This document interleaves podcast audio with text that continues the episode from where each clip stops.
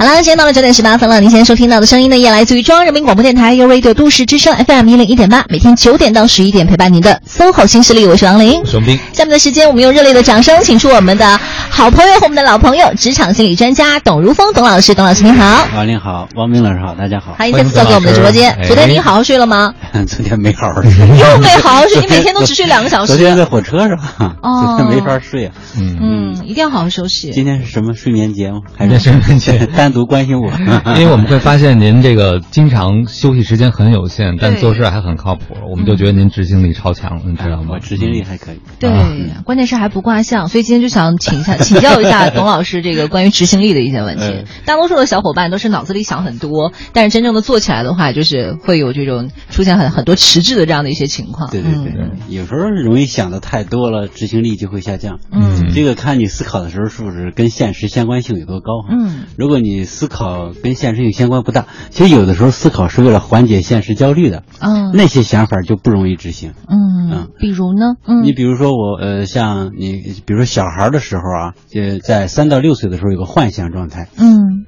比如说，我要是有机器猫的那个哆啦 A 梦那口袋里的话，这个到成年人之后也有。嗯，比如说我想想，我要我中了一千万，对我要是王健林啊，这小小 小目标一个亿，我怎么花？对对对对，这种这种想法它引发不了执行力。嗯嗯。哦，像这种的话，对，所以就是想象一下，哎，想象一下，所以执行力一定是跟你特别客观和现实的想法结合在一起的。比如说一些短期的目标，短期目标可实现的，对，稍微超出个人能力的。嗯，这些是最好的，就是基于你自己现在现实的一些状态，然后再高出一点点预期，这样的一个小目标，就这种小目标，对对，可达成的小目标。它有一个自我的评估的一个体验性的评估，就是说你感到焦虑，嗯，但是呢，你想到那个目标实现之后，你就会感感觉到一定的兴奋，嗯，呃，这这是两个，还有一个就是在过程当中，如果你受到一些激励的话，你也会感觉到兴奋。哎，这种目标一般比较好。嗯，明白了。连天脚能够到，是不是？我跳起来能够到。没错没错。结果来在天上呢，怎么也够不到，那就只能躺那儿看看。嗯，就怎么样去衡量？就什么叫做执行力，或者说怎么样去衡量一个人的执行力的好坏呢？就是想到了有没有去做。嗯，一般有三个标准。第一个是意愿，就是你执行这件事情的意愿有多强；第二个是执行过程当中的能力。第三个是结果，嗯嗯，其实，在呃西方叫执行力，咱们应该叫贯彻能力，是吧？嗯，从上到下的贯彻能力。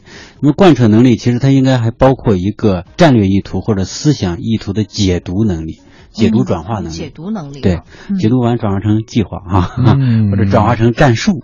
才能执行，是不是就是这意思？就是领导说了什么，你去吭吭执行，执行力很强。发现你做错了，因为你打头头里就没理解，对领导想说什么是吧？这很要命。嗯，特别领导不直说的时候，领导一般都不直说。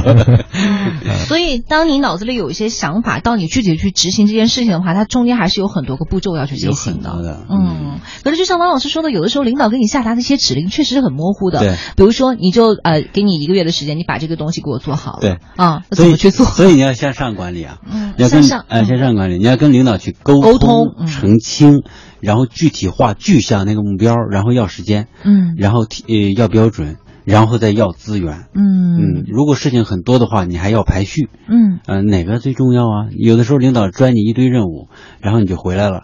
回来你同样把这一堆任务拽给你的下属了，嗯，那整个团队执行力都没了，嗯，因为没重点了。嗯，一个团队或者一个个人当没有重点的时候，执行力也不会高。嗯，哇，这就好像我们有的时候拿到稿子以后直接去读一样，就其实你还没有理解是什么意思，没有进行一个二次的加工，哎，对，就直接传播出去了。对对，人家听见之后也不知道你想说什么。对，尤其是那种大长句子，完全不懂在说什么。没错，是就这个意思。嗯，我觉得其实这个跟领导去沟通，说领导的意图是什么，这也是个技巧，技巧活，是不是？技术活。对，呃，因为有的时候领导可能。也挺烦的，就说，呃，我不告诉你把这事做好吗？你问那么多干什么？是不是？对啊，领导还觉得自己挺好的，我都结果导向了，不问你过程，这多好啊！给你多大权限？悟性，我都说这么明白，你怎么就不明白？但是领导他定义的悟性，可能真的是他肚子里的蛔虫，所以需要了解领导，这是一个。再一个，给自己一个缓冲。嗯，比如说，你如果发现当时其实跟领导沟通很多技巧的，如果你发现当时领导没那么多时间跟你去讨论他的需求，你就简单的把需求具象一下。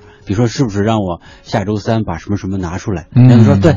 然后你好，我回去马上做方案，回来我再跟您汇报。嗯，回去赶紧把方案做出来。嗯，这不就是回来细化，让领导一看就行了嘛？嗯，啊，因为有时候领导不希望跟你讨论。嗯，啊，那你就回来做嘛，做做三套，做还我最多做过十几套，十几套，领导看看啊，这套挺好，哎，就这套。啊，就是带着解决方案过去，哎，对对，而不是直接去传情达意问为什么是什么。那当然不行。如果一个领导雇了我们，我们经常把问题拽给领导，那雇雇我们就没用了。嗯嗯嗯，所以一定要解决方案。我有一个朋友，他的那个上司属于协议性的，说一大概你就去干吧。他后来一开始就完全摸不着头脑嘛，就是不知道他领导究竟想让他干什么。后来他就想了一招，领导跟他说完之后呢。他就隔一小段时间，然后写一个邮件或者发一个信息之类给他领导说：“我刚刚谈完之后呢，我觉得您应该是让我做这几件事情啊。”对，其实领导根本没说明白想干什么，他就把自己觉得。应该做的事儿偷偷塞到里面去了，你知道吗？但领导其实写一型领导他也没有那么细，他觉得啊行，他会把那个事儿截屏或者把那那邮件保存下来，省得领导以后反悔嘛。领导看啊，我觉得这这也是一招吧，这也是在这个战斗中累积出来的经验出来的。好多大的公司都是通过邮件沟通，对啊，会议要有纪要签字，其实这个很关键的，因为有的时候人过后啊容易忘，对。再有时候就是我们呃发现开会的时候的你的那种脑子里的想象的那个东西。跟最后落到纸面上，你讲出来，大家听到的东西，嗯，往往是不一样的，嗯，所以一定要反馈、共识、反馈、共识、签字、执行、反反馈再共识，一定是这样的，嗯，要不然跑偏了。嗯，一定得要落实下来才。一定要落实，嗯。我就看有人说，那个开策划会的时候，大家都欲仙欲死的，然后到执行的时候就生不如死的。哎，对。开脑洞多爽呀！要动手干了多不爽啊！对对对，最后没人接。嗯，特别是有的时候那些策划会找了很多外边的人外脑来嘛，嗯，因为他们并不负责执行嘛，所以人家就你既然请我来开脑洞，我脑洞开的越大越好。但是开完了之后执行的可能还是这公司的人，没错，哎，根本就做不了。没错，因为这个很多公司会搞。头脑风暴，嗯，就是关上门放狗，然后想说什么说什么，嗯，然后但是说完之后他是这样的，这个呃意图是有了，氛围是有了，但是很多公司投入是跟不上的，嗯，就是这个我们可以把它当成创新吧，你创新氛围有了，创新意图有了，但是你创新投入呢，大家发现出来之后。这个没有投入就没法干活你像谷歌一些大的公司，华为，那每每年在这种技术创新上投入，那是占华为应该占到销市场份额的销售额的百分之多少？二十吧，嗯，好像还要高。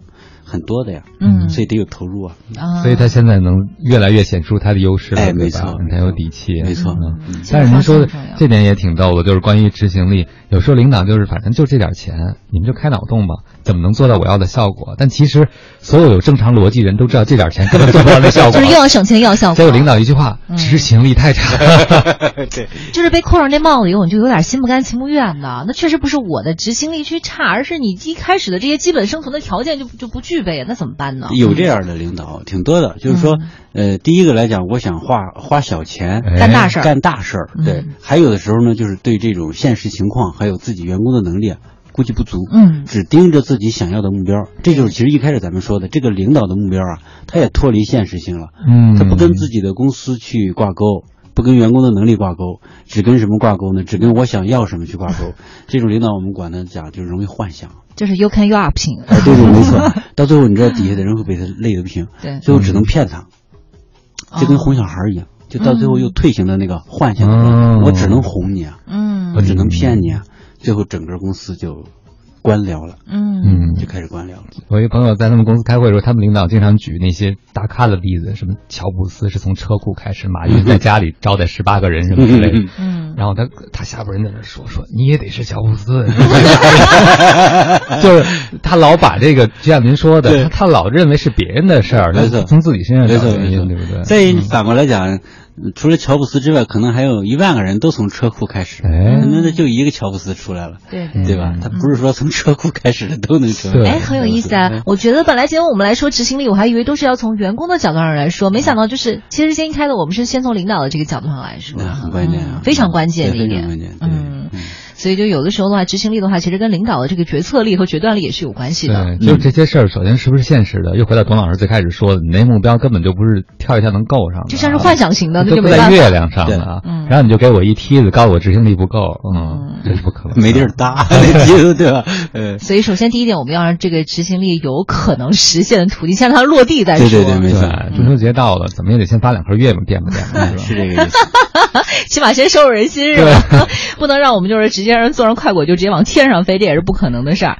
好了，送给大家一首歌曲，我们也稍微轻松一下，来自于果味儿 VC 的《超音速列车》，送给大家。呃，这一小时呢，这两个小时的时间，我们大家来一起聊一聊哈，关于执行力的话题。大家有什么问题想要向董老师提问的话呢，依然可以通过微信跟我们联系，在微信的公众账号里搜索添加“都市之声”为好友，发送文字留言，我们在直播间呢就可以看见了。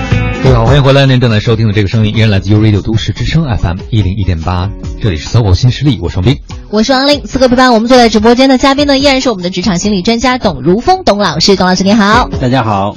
哎，董老师，今天我们来聊聊关于执行力的问题。其实这个词特别火，因为大家都反复引用，什么事儿干不成都是执行力惹的祸。对对对，就你光有想法，你不行动有什么用啊？就好多人都会这样讲。嗯。我们有位朋友呢问了一个问题啊，他说他自己呢是属于那种比较理想主义的，像刚才董老师讲的，那他呢想做一件事情的时候就会计划的很周全，但是一旦发现现实不如计划的时候，就会特别受挫。他说瞬间就丧失了执行力，瞬瞬瞬间被击垮是吧？对对对，就是他好多步分到第一步的时候就走不下去了。对对对，首首先是这样的，第一个就是你的这个目标够不够现实，这是其一哈。嗯。其二呢，这个执行力执行还要靠一个我们的意志力来陪伴。嗯，没有意志力的话，执行力往往也是很难执行下去的。那么意志力有一个品质叫意志力的弹性品质。其实很多事情的我们的放弃啊，比如这位朋友的放弃啊，不是因为执行不下去，是因为那个短暂的放弃所带来的自责和内疚，嗯，导致他那个能量降到最低。嗯，才放弃的，所以他要有这个正确的认识。异性力的弹性品质是什么意思呢？就是当我们大脑紧绷做一件事情高度注意的时候，过一段时间他肯定要下来一段，就像那个波浪线一样，嗯，一定是这样，这很很正常。比如说我们背英语，一天七个单词。坚持到周五的时候说说歇一天吧，周六的时候就说明天再说吧，这很正常，不要责怪自己。如果在这个时候责怪自己的话，它带来的是内疚感，那个内疚感才是把这个事儿给搞黄的罪魁祸首，不是这个执行力。所以他归因要正确，嗯，不能让他归。嗯，这个朋友说到的这个问题，让我想到了我的一位朋友，我觉得执行力超强，他特别喜欢装修房子。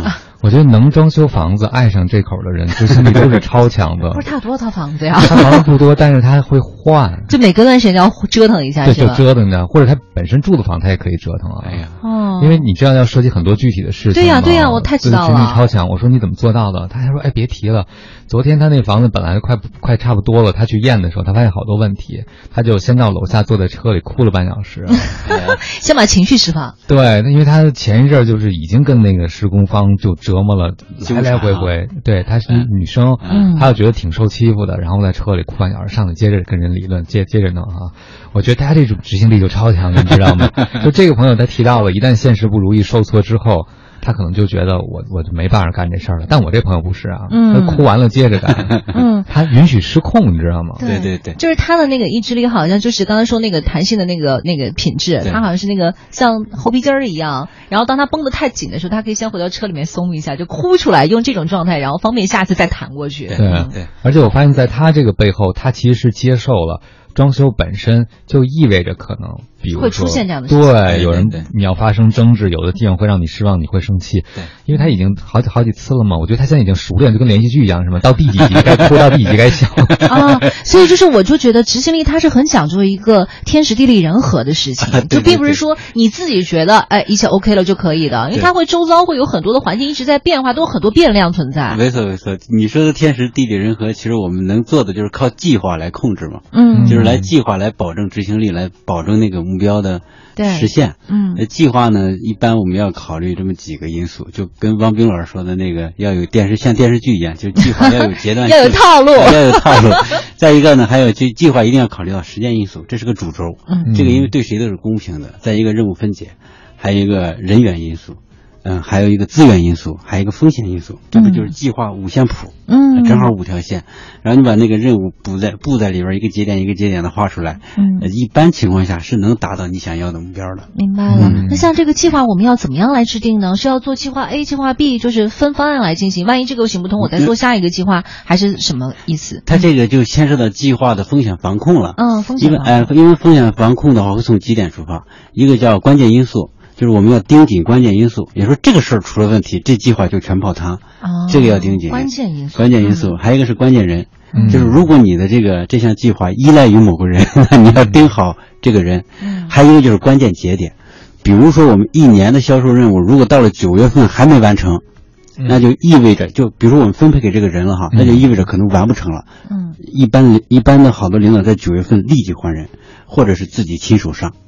就是老板成了大销售了，嗯嗯，关键的节点，关键时间节点，哎，对，这是几个呃去把控计划的一个一个切入点，嗯。嗯呃，如果再再细说的话呢，就可能就就太细了，就是各种节点上要怎么去把控啊，等等等等的，那 那个咱们这儿也说不了这么细，大概这三点掌握好就可以了，嗯，像我这朋友装修房子，我觉得可能关键因素就是一些什么材料啊、人啊之类的，对对对，但是他跟我说。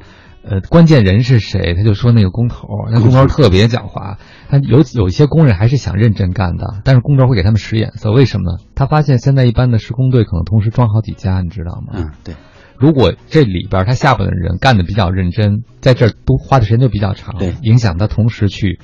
装另外一个房子，对，所以实际上他们那些想认真的人也要看一看工头那意思，就是看眼色行事，认认真到什么程度。对，所以他发现就是管住这个工头，是一个很重要的事情。擒贼先擒王啊！擒贼先擒王，把头拿下。因为像装修这件事儿，真正执行你还得要依靠团队协作，你要依靠那些施工的人嘛。所以这个时候他就讲到，他的执行力一个很大的体现就是他抓住这个关键的人。嗯，还有就是，其实装修有很多细节，你不可能每一点都看到。对，他就。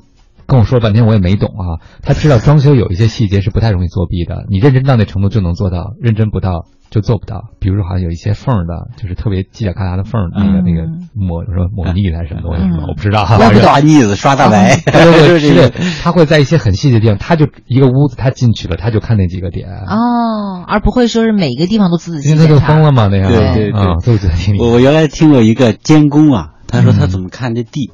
他就拿一个像秤砣一样的铁的东西啊，拴根绳在地上，他就这么走，一边走一边听声音。如果那个声音比较匀，哎，铺的不错；如果这声音咚咚咚咚咚，啊，那这地贴的不行啊。他就这种，都是有方法，都是有方法的。对，这就是其实像计划里边的监控、监控、监控再监控。嗯，明白了。嗯。所以还是挺重要的，就是你要有执行力，先得有失败的经验。我想我这朋友也不是第一套房子就能装成这个样子，像您说的，那师傅他也是经验总结出来的。对对对，这执行力是需要去试错的，去应对失败，在失败中学习的。对，其实执行力训练最重要的是开始啊，嗯，最重要的是开始，就是走出去那一步，是吗？对，其实错误不怕，错误怕的是不总结。你看在公司里也是，你看执行力越强的团队，你会发现他们有一点总结能力特别强。嗯，就是每次完。完成一个事儿，他们会分优点、缺点，好的和不好的，不好的就抛弃，看能不能改进；好的就留下，不好的再分，分成能改进的、不能改进的，不能改进的就先放一边，能改进的赶紧改进。嗯，这样他的团队执行力越来越强，越来越强。嗯，明白了，就是，但是会不会有些人也是总结完以后他也不改啊？就光总结，只是浮在那个那个云上面那个表面对对对，这这是团队氛围的问题啊，啊，这是体制的问题。嗯，也不是说人没有能力，但是在某些环境下就是不负责任，嗯，就是不愿意去变化。嗯，然后我最近看到了一个单位的报告，特别逗，我一朋友发给我的，让我看看他们单位的行事风格啊。他们就是分析了一堆现在单位这个部门存在的问题，分析的特别中肯，特别好，句句都在点上。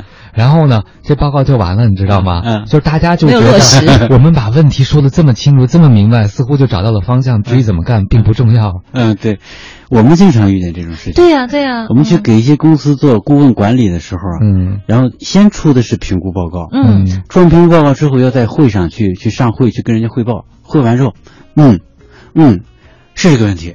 是这个问题，好，我们考虑考虑，结果就没下文了。哎，遥遥无期。后来我们发现一个问题，但是这是从我们咨询的角度发现的，去评估不是评估问题去了，你要说评估出来一堆问题，往往带来的是不便。要具体到某个人，到人的身上才行吗？也不能具体到某个人，你这样挺危险的。你要 你要这挺危险的。其实其实咨询的切入的改变的切入的第一点是领导意愿，领导意愿。对你一定是领导的辅助者，是领导能改变想改变，但是他没时间去变，你帮他来做这个事儿。嗯，一般的话，这个公司会变。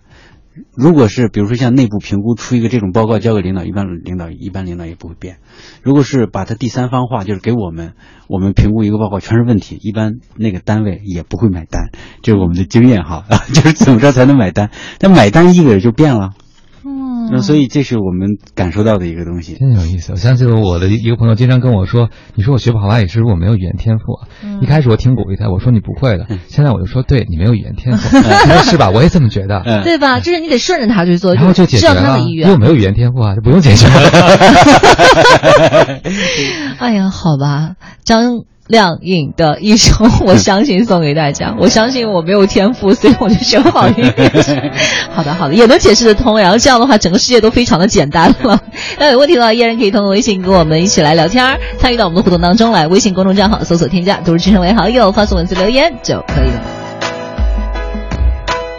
好了，现在到了九点四十九分了。您现在收听到的声音呢，依然来自于中央人民广播电台 u Radio 都市之声 FM 一零一点八。每天的九点到十一点，陪伴您的 SOHO 新势力，我是王琳，我是王斌。此刻陪伴我们坐在直播间的嘉宾，依然是我们的职场心理专家董如峰，董老师，董老师好。你好，大家好。嗯，刚才您说到了这个执行肯定会遇到一些突发情况，所以要有个预案和准备啊。对。但是对突发情况的想象本身，我觉得也是一件。呃，挺考验能力的事情，没错，就可能会出现什么？对，这个怎么能够提前做到预案呢？对，呃，一个是刚才我记得您说那装修那个哈，嗯，就是一个经验因素，这个很关键。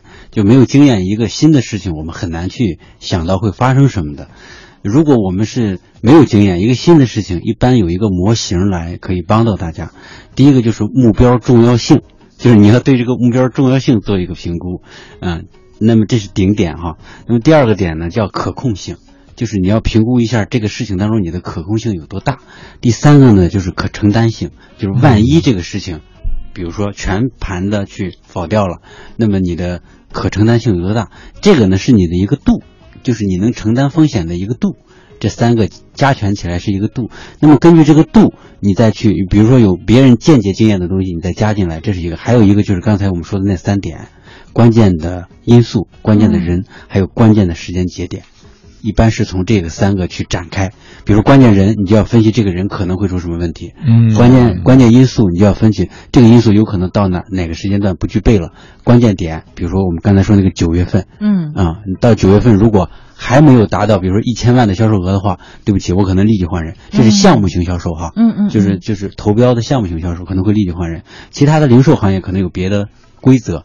呃，一般这三个三个点，就是王林说的叫什么？天时地利天时地利人和嘛。哎，具备这几个，从这几个点去呃分析就行。那个度是靠刚才咱说的那三个目标重要性，就是我公司可能不实现这个目标，我公司就完了。嗯嗯。第二个就是可承担性，万一实现不了，实现不了，我我有多大的可承担能力？嗯。然后这个可承担性其实是决定了最大的风险你怎么办？也就是说，可能全盘覆灭。比如一些创业公司，那可能真的就是。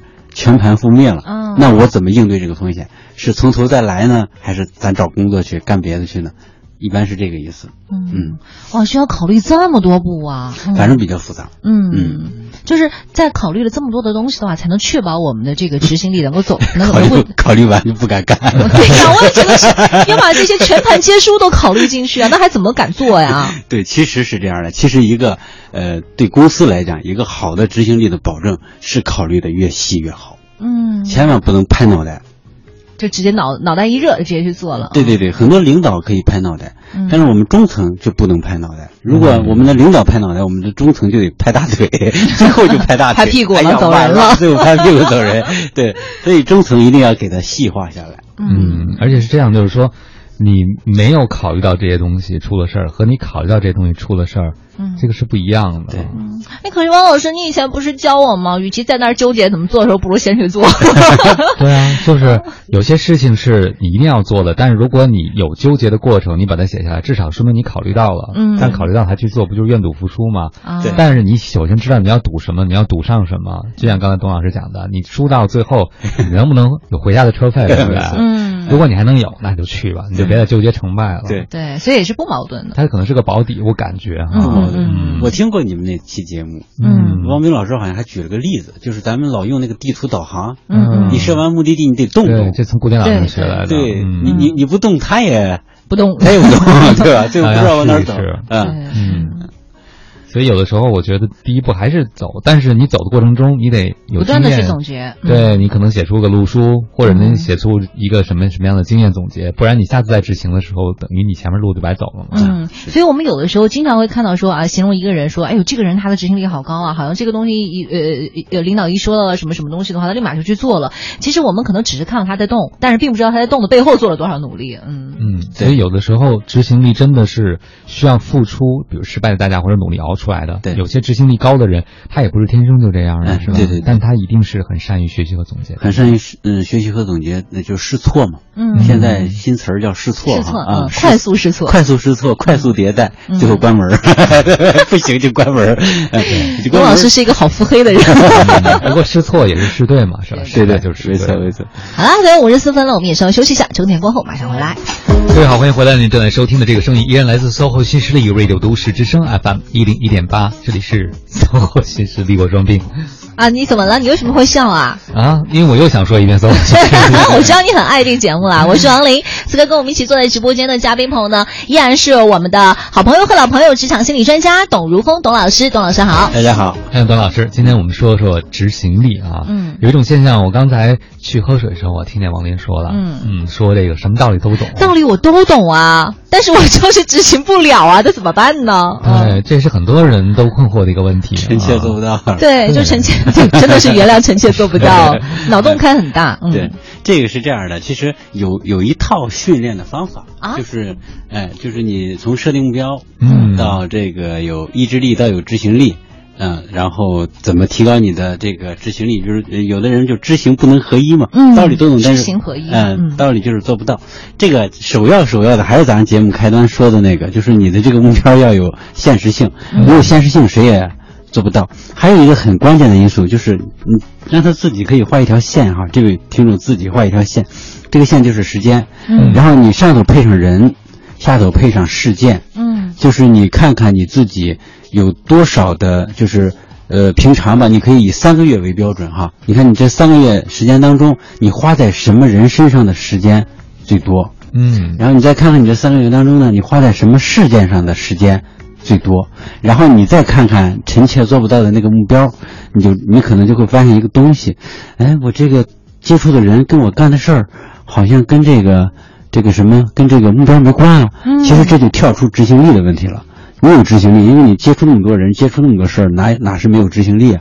只是你没有去什么呀？去有意识的规划，呃，什么样的接触什么样的人，做什么样的事儿，跟你实现目标是更相关的。嗯，他做这么一个工作之后，就把它细化了嘛。这是一个整合的工作。整合工作，比如说，我想心理学上更有多更有更多的提升，那我就要多接找王老师，对不对？比如说，我我想在心理学上有提升，除了找王老师之外，我自己还得看书啊。嗯，这不就是有具体的事儿了吗？哦，这样执行力就会强了。嗯，要不然我们，你想我天天的遛遛狗，上上网，然后跟哥们儿打打牌，唱唱 K，然后三想了解一下心理学。三个月之后，我发现心理学 没怎么了解。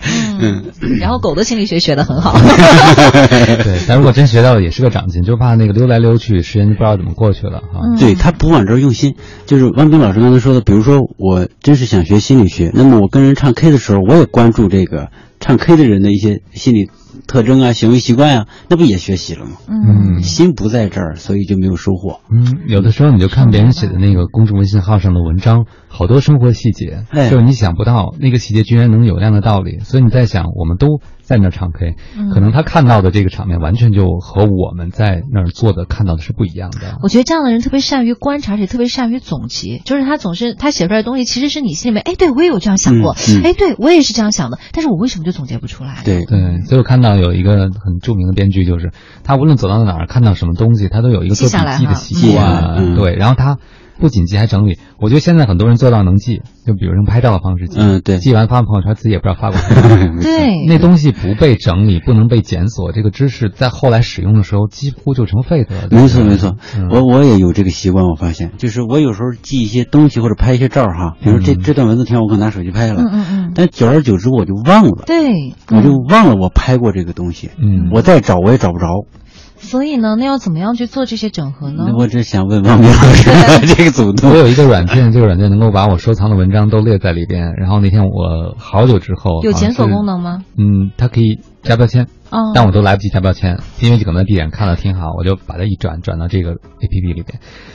然后我在几个月前的一天，我就发现这里面收藏了一千多篇文章。哎呀，但一千多篇文章我已经一直都没看过了。还有做了一件事，我跟自己说，既然我这么久都没看过，我要把都删掉。哦，因为没有意义了，是吧？好，然后你删的时候，你发现一件事儿，你会舍不得吗？对吧？但我告诉自己，我肯定会删。我然后我就开始扫，因为它那个是可以在屏幕整个有小标题，全部都在一块一块，跟那个瀑布式浏览是一样的。嗯，我就被动的在删之前看了几篇，至少看几篇。然后我一开始有点自责，我怎么一千多篇只只看了不到十篇？就是在删之前，后来我想至少还看了十篇呢，对吧？我要不不删，我可能连十篇都看不到。嗯。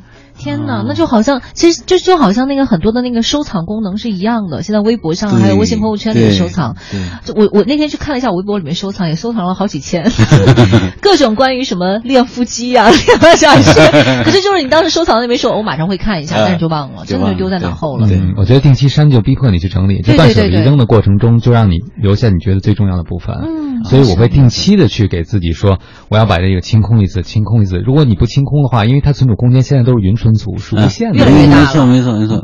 但是这样的积累其实是无效的，是无效，而且搞得自己还挺乱。嗯嗯，而且就是有时候一点东西我不看了，拍下来我存起来了就行了。对，还有一个就是断舍离的过程，其实也是在执行啊，就是也是动起来了一个过程，它逼着你再去做。对，然后我比如说我我看书的时候呢，因为如果是纸质书，你也没有办法检索嘛，我就做一件事，我把那个纸质书变成 PPT。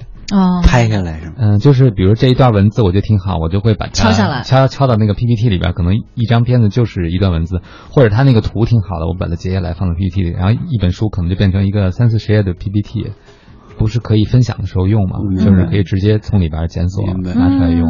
嗯，对。而且你在敲的过程当中，其实也是一次二次加工的过程。因为发现有些书我觉得挺好的，我说再看一遍嘛，其实是不可能。但如果逼着自己做这件事情，我看的时候就会比较认真。嗯，你下次可以逼自己做一件事情，把书撕了，然后你 就肯定会再去淘看一下了。送人也行，送人也对因为人你只有在这个失去的时候，就比较去珍惜你拥有的东西嘛。哎，现在拥有一个东西成本太低了，太低了。那倒是，我我汪明老师说。说到这儿，我有一朋友，他的方法我觉得也挺好的。他给自己建了几个标签儿，嗯，他也是同行，咱们同行，比如说情感类、职场类、什么解压类，什么什么几个标签儿。他看到内容相关的，他就往这个标签里扔，扔，他就往这个扔，他在积累素材。嗯，我觉得也可能也是个办法。嗯，就是作为标签儿，给他先进行一个分类，强迫自己在阅读的那个时候就先去看一下，因为你不看，你怎么知道它是属于哪一类？没错，没错，他其实他还有好找。比如我用职场的东西了，我就上那个标签里找，找出一堆来。嗯，哎，这都是一些很好的办法。那关键得要先动起来才行。虽然我们说说的是这关于资料的整理和检索方面的技巧，但其实这个和我们今天聊执行能力也很有关系。对啊，就是你能不能把你生活的职场的方方面面。都能够打理好很重要对，因为执行力不光是体现在执行项目，包括你自己的生活能不能搞定。这人自己的事儿都搞不利索，你很难指望他去做别的事情的时候是非常麻麻利的。所以，就是一个懒癌症患者的话，是根本没有办法有执行力的，对吗？所以，就像刚才那个，我觉得像董老师举的例子说，如果是要三个月达成一个心理学的目标的话，要先来找王老师。可是他可能会连说好，我要去找王老师，然后就拖拖拖拖拖拖了一个月都没有来找王老师。最后二十九天是时候去找王老师了，有这属于叫什么拖延症是吧？拖延症。嗯，我看到段水林那本书，他就说，如果你真的想整理一些东西的时候，你可以从什么地方开始呢？你都不用从包开始，从钱包开始。嗯，你都不用从桌子开始，你从一个抽屉开始。啊。我觉得其实这也是一个锻炼执行力的好办法，对不对？你别一下子就在想完成那么大的项目，就是一屋不扫，何以扫天下嘛？嗯，你先把眼前这一点点小事做好。对，你要是觉得整理整个衣柜特别特别麻烦的话，你可以就是先把自己的那些什么小内衣的那个小小抽屉先整理出来就可以了，就可以把一个。厨子画成比如九宫格，你从一一号格开始编上码嘛？对，我觉得这个是这个世界上真的没有什么就是做不了的事情，关键是还是没有那把枪，就逼着你去做那件事，对，就没有被逼到那个份儿上。嗯，还有就是要细分，对，细分，细分，细分，再细分，就细分到你觉得这个事儿不是那么大的一个挑战，你可以去应对的。对。嗯，好了，我们也先听一首歌，一首轻松一下。然后大家有什么问题的话，依然可以参与到我们的讨论当中来。马上回来，时间走到了十点十七分了。您现在收听到的声音呢，也来自于中央人民广播电台 u Radio 都市之声 FM 一零一点八，每天九点到十一点陪伴您的 SOHO 新势力，我是王琳，我是王斌。此刻跟我们一起坐在直播间的这位嘉宾朋友，依然是我们的职场心理专家董如峰董老师。董老师好，大家好，欢迎董老师。今天我们聊聊职场的执行力啊，刚才从个人层面讲了一些。但其实有的时候，大家比较头疼的是，光我有执行力也不够啊。对啊，要有团队协作才行。大家有执行力才行。这个怎么能让大家也变得有执行力？这可能是很多领导都会头疼的事儿。对，其实这执行力也是一级级往上升哈。在个人叫执行力，在团队呢叫战斗力。嗯。在对再往上走就是经营管理能力，是一级级往下走的。团队执行力靠团队氛围，嗯，然后靠团队共识。嗯嗯，然后再靠任务的分配分解，嗯，而且还得靠那个回路，叫什么叫回路啊？就是每一个节点上要有一定的回馈信息，嗯，再一个在制定目标的时候，大家一定要有参与性，要共担共建，要做到这些，团队的执行力就强。如果这个目标是被硬分下来的任务，大家都是奔着那个 KPI 啊，或者是跟着什么任务去的，一般这个执行力就不会特别好。嗯啊，可是我还觉得说会有一些具体的一些指标啊什么在那儿的话，不会落实到个人会更好去操作一些吗？对，操作性好，但是对积极性是有打击的。哦，嗯，是有打击的。我曾原来接过一个案例，没接下来之后，他们也没做，他们就是刚刚引入 KPI，引入之后，第一个是大批离职，第二个是员工积极性降低，他们也不知道怎么办。但是没有 KPI 呢，好像是没法考核。呃，领导又觉得没法考核，没有没有标准了。嗯，其实原来他们更多的是靠这个。就是自发、自动自发性特别强，结果一 KPI 就出现这么多问题。当然，KPI 本身不会有什么大的这个错误哈，嗯但是 KPI 对现在的九零后好像，我我隐隐感觉不太不太适应，要调整。对，九零后不太受 KPI 那一套的。对对对，他因为他们很随性、很自我。对，因为 KPI 更多的是把人当机器，按数量来计算，属于第四代管理方法当中的一种。现在第五代不太这么去做了，嗯，更讲究情感激发。平台资源共享，没有就就超级扁平，嗯，没有什么领导和员工的这个明显区别了。嗯，你说完，我突然想到了我一个朋友，嗯，她跟她老公，她这个做家务做的特别多，嗯，就抱怨挺多的嘛。啊，呃，一开始挺积极的，但这个时间长了以后，谁也架不住是干活多的那个人嘛。嗯。嗯，她老公就说：“那那个好啊，那你这个我知道你很辛苦，不容易啊，年底给你买个包。”嗯，我还挺开心的，嗯，这都至少这个做家务有被人看到嘛，嗯。后来呢，年底的时候，老公是给他买了一个包，也不是很便宜哈，但是他呢。到年底的时候呢，他就长个心眼儿，他去看了看北京市场上和他同等素质的保姆一个月挣多少 啊？要工资是吧？发现亏了，按一下自己的 KPI 算一下，对，我创造的无形价值是多少钱？对，就是说你你用这个来激励我，远远的和我的付出相比，我还是吃亏了。我因为为了这个包，他主动承担了更多的家务，你知道吗？就他觉得情感上也是一个激励嘛。对。但是更重要的是，你看有有有这个价值认可，我有一个包在眼前，那个目标很具象。对。但最终发现他会很失落，因为她并不希望。老公用买包的方式换取她的劳动，对这个就破坏了情感关系。没错，嗯，这种价值激励高的时候，管理成本就比较低。嗯，比如特别是工资和收入高的时候，管理就变得简单一些。嗯，因为大家都希望获得等额或超额的。回报嘛，嗯，但是这个持久性不好，就是短期利益来看是好的，对，但长期来看不好。因为拿到那个包，顶多也就兴奋一个礼拜，我估计。嗯，对，所以还得跟某种意义编织在一起，就是把我们的工作或者我们个人的执行力跟我们人生的某种意义捆在一块儿，嗯，这个执行力就持续了。嗯，那么一一个词儿叫初心嘛，嗯，不忘初心，不忘初心。嗯，所以要是让大家奔着一个地方去，而且能想出各种办法。克服困难往那个地方去，你就得先让他觉得去那地方是值得的，对不对？哎，对对对，这个就是刚才我们讲的团队的话，就是团队目标了，就是一个团队目标是不是能满足大多数人的心愿？嗯，这个就很关键。你比如说。我们毛主席的打土豪分田地，嗯，就满满足了大多数人的心愿，嗯，那大家执行力肯定强嘛，对，而且跟自己高度相关的。对我前段时间的时候是去了看了一家那个公司，它是这样，就是每年它会有那种旅游机制嘛，就比如说你今年就是完成多少的那个任务完以后的话，就可以让你带着家里面的成员一起到国外去旅游，然后一价全包啊什么的。然后比如说你要是完成了 A 等级的话，然后你是可以带六个家庭成员去，然后完成 B 等级的话是带四个家庭成员去，对。吧？一级一级这种奖励机制，我觉得好像他们那个凝聚力又特别高，特别高。对，我们管这个叫非直接反馈。嗯，也就是说你不明白我公司赚了多少钱或者具体的盈利模式。的时候，你我只是拿出一部分来奖励你，嗯嗯，还有一种就是直接反馈，直接反馈就是你参与到公司的财务计划当中了，你能知道公司盈利是多少，啊，然后你从这个盈利当中是可以获得整体的分配的，嗯，还有这种后边这种更长久，嗯嗯。就是我，起码让我觉得我是自己人，所有东西核心的东西我都了解。对，这但这里边有个挺难的东西，就是分配。对，嗯嗯，度挺难把握的。他可能也会知道别人的分配。对啊，没错没错。虽然我是你的自己人，自己人是不是也分三六九呢？是不是？哎，对，没错。我是内圈的，没错。还中间那圈还是外圈的？没错。这个就是影响执行力很重要的一个。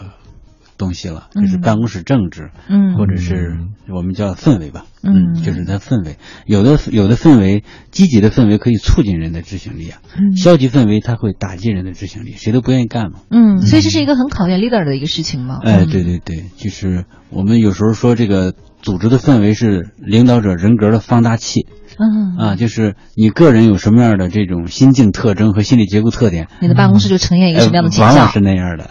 嗯，如果你的制度不明确，我不是靠科学管理，靠制度管理，我更多的靠人治的话，那就更明显。嗯嗯。嗯，那现在的话，因为我觉得跟我们那个七零后和八零后在职场的情况已经不太一样了，就是九零后和九五后的这样小朋友已经就是越来越多了嘛。像您刚才说的，像是以前的那种制度性的考核，可能有点不太适应现在的这帮孩子。对。那您觉得什么样的一些管理办法可能更能够加深他们的这种凝聚力呢？参与，参与哈。嗯，共担。嗯。然后再给个资源池。嗯。我观察他们一般是这种三种方式，就是你他这现在的九零后在公司里边的参与度很高，你可以参与进来，可以影响决策。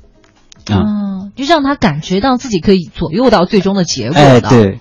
第二个呢是共担，这个共担是向下共担，就是领导层向下边来共担。嗯，有的时候呢，传统的公司好多是让员工担。嗯，其实企业担的挺多，但是让员工感觉到就是我怎么担那么多东西，共担。再一个就是资源池，大家大家那反正一堆资源就是公司的。嗯，你谁用谁里边捞去吧。嗯，啊，捞过来你就用。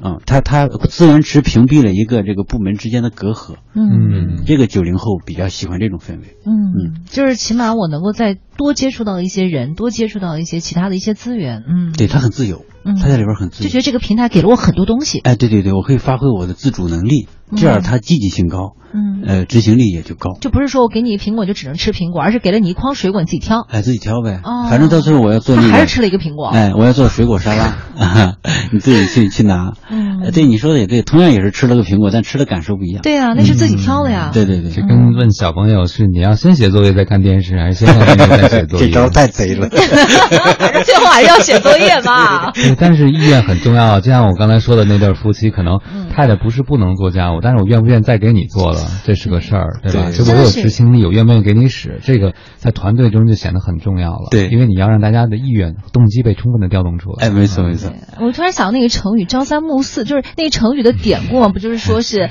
一个那个养猴子的人，是不是？然后给巷子嘛，然后给了什么早上三个，晚上四个，然后猴子就闹意见。后来你给他改成早上四个，晚上三个，哎，他立马就很高兴。其实总数是没变的，但就只是方法稍微变了一下。对，有时候就是管理也是这样。所以。越来越发现董老师刚才讲的那个事儿是有道理，就是一个情感的嗯世界，因为人活着很多的，你的行动是由你的情绪和情感驱动的，对不对？如果你要不想做一件事情，只靠比如说棒子或者胡萝卜简单的方式，可能真的基本最后都是有效的。因为我就经常问大家一个问题，我说什么人最舍得给你花钱？嗯。对吧？那可能就自己最舍得给自己爸妈，就亲人，或者你最舍得给谁花钱？可能给孩子等等。对对对。你为什么？因为你你动机够强啊，因为你就给他们花钱，就和你有关系啊，也给花钱，而且他对你对你很重要。哎，但是我觉得用情感来维系这个凝聚力啊，或者是说，呃，刚刚董老师，我觉得这个对于 leader 来说，其实也是一个考验，就这个度其实也挺难拿捏的吧？嗯嗯，而且你你在这个团队当中有一些人，呃，就像还是要分。三六九等吧，就就虽然不，因为不可能对待每一个人都是一样的。嗯，这种沟通要怎么样去做？你说的一个特别关键的问题，嗯，很多领导也担心这个问题，说我到底跟底下人的界限应该是个什么样子的？对啊，你现在老提这个管理的叫延展性，嗯，就是说我上班跟跟员工是这种关系，我下班关系还能延续，我还能带他们跑步，那我还能保持我的这个叫公平公正性和权威，嗯，这个就要求一个界限，嗯嗯，这个界限要。把握好这个度，要把握好这个度。上班归上班，下班归下班，这个度要把握好。嗯，我们去年做了一些咨询的案例，呃，一些店就是连锁店，他们就是下了班，因为他们都在外地嘛，这个领导跟员工住在一起，他们就这个困惑特别严重。他下了班跟哥们儿一样喝酒，我上班没法管，怎么管呀？怎么管？我说那你必须要立威，管理就是要立威，管理就是要有界限。就跟管孩子一样嘛，嗯你玩是跟你玩，但管你是管你。你要做不到的话，他真的是影响工作的。嗯，立威很关键，这个领导自己要做到，就是你要做到这种管理人格和你平常自己的人格一个有效切换。嗯嗯，就你自己得先分裂了，对，你先撕开，对，先分裂了。哦，嗯，这是一个，还有一个就是呃，我们管理依靠制度，嗯，要有制度的，不能没有制度，在某些公司里边。但是大家要明白一个东西，制度不是管员工的。制度是管领导的，哦，嗯，所以如果领导能明白这个道理之后，拿制度来管来管自己，那么自己的作风和个人影响力就会增大。嗯，当你的呃作风影响力和个人影响力增大的时候，管理就有效了。嗯，就是你别用那个法定权利，所谓法定权利就是我任命你当店长了，嗯嗯嗯，那你就有法定权利了。嗯，啊，这个这个权利用的越多，将来管理上问题就会越多，就会越多。用那个个人魅力，个人魅力就是你制定一条规则。把规则扔出去让大家知道，然后反过来你拿规则管自己，嗯，其实就是以身作则，明白啊？我从不拿规则管底下的人，不管自己，然后让让自己来影响。但是用管底下的人用的是什么呢？是底线，嗯，就是你看那个好先生里边那陆远，嗯，进到后厨之后就跟大家讲，能吃不能拿，嗯，拿就剁手，嗯，这就叫底线，嗯，就可以了。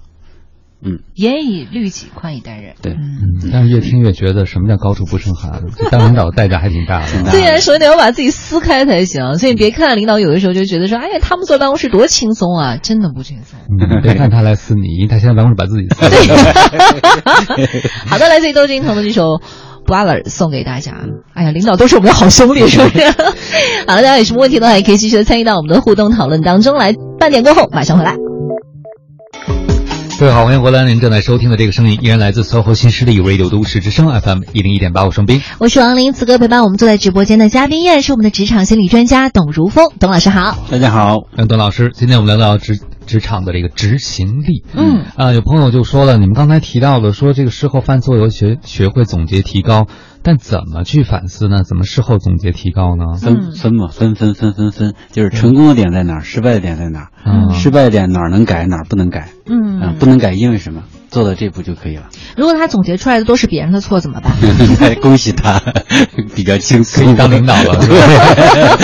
就是因为我觉得很多人吧，都是会比较习惯站在这个评判者的角色。他会觉得在总结一件事情的时候，会觉得说：“哎呀，这个事情如果不是汪老师那天晚一点给了我的话，我这个事情完全可以做成。如果不是董老师当时给我这个呃任务的那个东西没有给我交代清楚的话，我这个事情会做得更好。就是会推卸，把把东西往外推。对，这内归因倾向和外归因倾向，这是一种归因特点。哎，归因内归因和外归因。对，这汪冰老师应该很擅长 往外推是吧？对，我们下一场就用一下。但是能够反思自己，我觉得是一个很了不起的能力，因为很多人更多的是看到了别人，比如说，不管是推卸到别人身上，还是说环境，比如说给我这么点资源，给我这么点空间，我怎么能做到？但不管这个空间资源是不是真的有限，你每件事都可以检讨出你可控的部分是什么。对，可是我觉得像内归因归多了的话，会产生一些给自己贴上一些标签，就觉得我自己就是一个很懒的人，我就是一个执行力很低下的人，我就是一个什么什么什么样的人，那干脆我就不要，就会不会有这样的一种就是陷进去的这样一个感觉？会可能我个人的经验就是，我以前是归到我自己身上，对你，因为你一直都是内归因的，我能能力不够啊，懒啊什么之类，我现在更多归因到，比如说一些。我这个事儿我的处理方式有什么问题，我下次可以用什么不一样的方式，就事论事嘛。嗯，就是从一件事情归。找到原因之后，找到方法是更重要的，而不是说给自己贴标签的方式。嗯，就觉得我就是一个什么什么样的人。对，因为人是多面的嘛，而且变化的嘛。你会发现一件事儿，就是说你在这事上，你归因自己可能是一个不够勇敢、不够坚强的人，但你会发现生活中你总有一件事是足够勇敢、足够坚强的。嗯，比如年终奖到了的时候。实际上，你要看到自己为什么在这个世界上没有被激励出最好的一面，可能远比告诉自己我不是个。合格的什么什么样的人更重要？对，我记得之前的时候，我们呃会聊到一个问题哈，就是说你到底喜欢什么东西？然后说到这个喜欢的话，王老师说有些人会说啊，我很喜欢去旅行啊，我很喜欢去啊看电影啊，但是后来你发现他可能花在玩游戏的时间上更长，就是用时间来衡量一个人到底喜欢什么。我就发现有一些朋友可能因为刚才有一个有一个大三学生哈，他就说他说我经常就是晚上往电脑前一坐，我一玩游戏、看电影、逛论坛、捣鼓点东西，哎呦凌晨两点了，早上起不来，就一直是这样。我也下了决心说。晚上我就不晚睡了，但是悲剧又重演了。他说有没有什么硬的办法，就促使我能够养成一种良好的习惯？嗯，断其网线，嗯，卸其 QQ，断舍离是吧？断舍离，嗯，这个，嗯，其实我个人来讲，没有更好的办法来处理这个。就是坏习惯，哎，没有没有特别好的办法，而且我更多的时候倾向于去，呃，有一段时间放纵这种行为，就就你不要管控，你想玩就玩去吧。你愿意玩你就玩吧，玩一段时间，你只要能拉回来就行，只要不是沉迷就行。嗯，而且这种特别沉迷于游戏的这种人，我我自己的一个经验，说不知道对不对哈，王明老师，嗯，他好像是在这里边比较好，就感觉比较好。比在现实生活当中要感觉要好。对，那这两个力量一平均的话，那肯定他愿意在这里边。你要靠意志力、靠外力给他往外拽的话，反倒是可能增加了往里推的这个。力量，呃，动力，一个反推对对对对，我是这么来想这个问题的，因为这个都发生在什么高中生啊，一些或者刚毕业的、刚毕业的大学生的这种，对，初入职场的新人，对对对对对，初入职场的新人往往会觉得，有的时候因为在职场上面得不到那种被尊重的感觉，但是他可能在网络世界当中，哇，那你是大神啊，大神级别的，对，而且能能解压，嗯嗯嗯，确实能解压，所以我们看到好多现在越来越多的年轻的太太开始抱怨。先生从恋爱时候开始玩游戏，结婚以后玩的更凶了，有孩子以后玩的更凶了。但是没有从自己身上去反思，对不对？可能你给他压力更大，你比那个游戏里的 BOSS 要厉害多了。打不败你是吧？这话从女生嘴里出来就没有什么问题了。因为我自己玩游戏，我知道的。呃，就是其实每个人做某些事情，你有动机，这个动机背后的需要，我觉得是值得去挖掘挖掘的。你为什么玩游戏玩的那么上瘾？你一定有。一些自己特别心理需要，这个需要我觉得本身没有对错。比如我需要成就感，我需要交到朋友，我需要减压。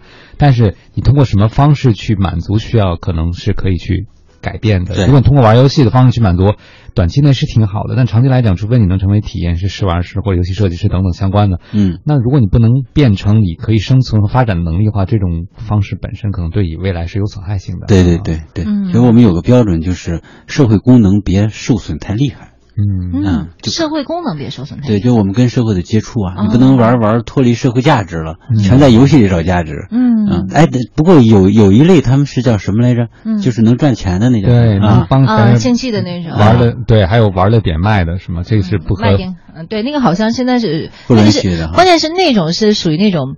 低投入产出比者，就真正的是那种大拿的话，人参加 WCG 那种比赛拿奖金，那种几千万起的那种比嘛，这是一种工作了，对，完成工作了已经。王林很懂这一块，不懂我不懂，我我我已经那个 我已经早就不玩游戏了。所以执行力一定有一个检验标准哈，是你在社会你的社会功能，包括你的职业功能的体现。对。但有些朋友，我记得我有朋友跟我说，说他碰到一个执行力超强的人，让他特别受不了啊？怎么了？就执行力强到什么程度呢？这个人说什么就吭吭的去做，完全不顾周围的人感受。你知道吗？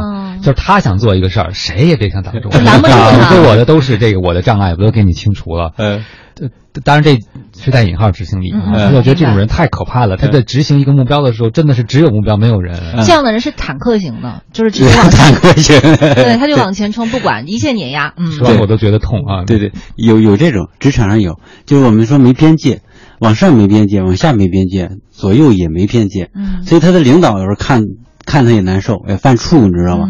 然后他的同事呢也犯怵，他就过度参与，底下人更犯怵。这种人他的特点是关注结果，关注不关注过程，关注事儿对，不关注人，嗯，说话又短又直，嗯，他是有一定特征的。但他觉得这样效率高啊，他觉得为你们好啊，没错。而且他对他的特点就是我为你们好，嗯，但是他有那个反过去体验别人感受的那个能力又特别低，嗯，所以很难掰扯，就没有团队精神。一个字儿轴，轴。就就这人跟我这朋友说说。啊，你要觉得我说话重没有关系啊，我觉得你也可以这么跟我交流，完全没有 没有关系。